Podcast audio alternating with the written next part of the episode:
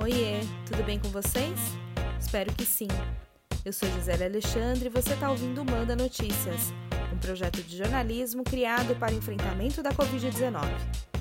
No episódio passado, a gente falou sobre os cuidados que temos que ter quando saímos de casa. No episódio de hoje, a gente vai continuar falando sobre dicas de prevenção contra a Covid-19. A dica agora é sobre o retorno para casa. Você sabe o que tem que fazer para prevenir as pessoas que moram com você quando retorna para casa? Vamos lá! A primeira dica é que você deve evitar tocar nos móveis da casa e objetos antes de lavar as mãos.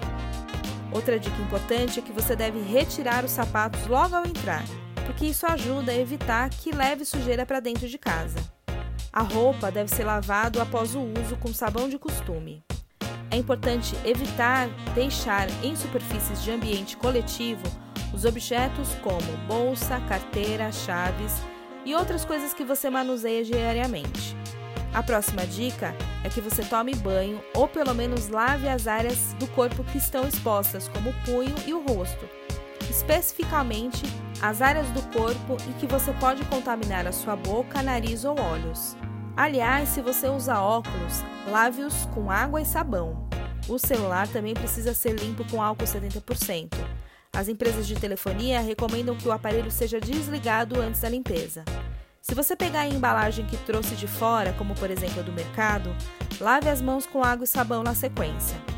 Para a faxina de casa não é preciso usar luvas, mas se você usar, lave as mãos antes e depois de colocá-las.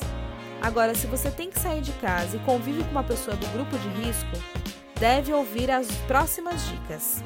A primeira é que a recomendação para quem sai de casa e convive com alguém do grupo de risco é que eles durmam em camas ou quartos separados, respeitando o distanciamento de pelo menos um metro. Vocês não devem compartilhar toalhas, talheres, copos e outros itens pessoais. As superfícies de contato frequente, como móveis, maçanetas, torneiras, também devem ser higienizados e as mãos lavadas após tocar em interruptores, mesas, encosto de cadeira, puxadores, etc. As roupas, lençóis e toalhas devem ser lavados com água e sabão, como de costume.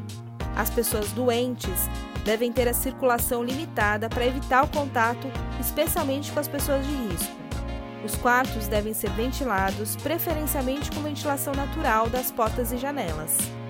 Vale ressaltar que as pessoas que apresentarem mais de 38 graus de febre e que tiverem dificuldade de respirar devem procurar o serviço de saúde.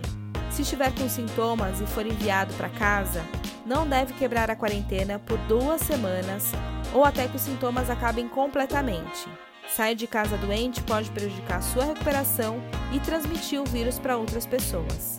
E lembre-se, a higienização correta é a melhor forma de reduzir as chances de ser infectado ou de transmitir para outras pessoas. Por hoje é isso. Se você recebeu esse áudio de um amigo que quer ser incluído na lista de transmissão oficial do Manda Notícias, envie uma mensagem para mim no número 11 9 8336 0334. Você também encontra todos os episódios no Spotify, no aplicativo da Apple, na Rádio Mixtura e no Facebook.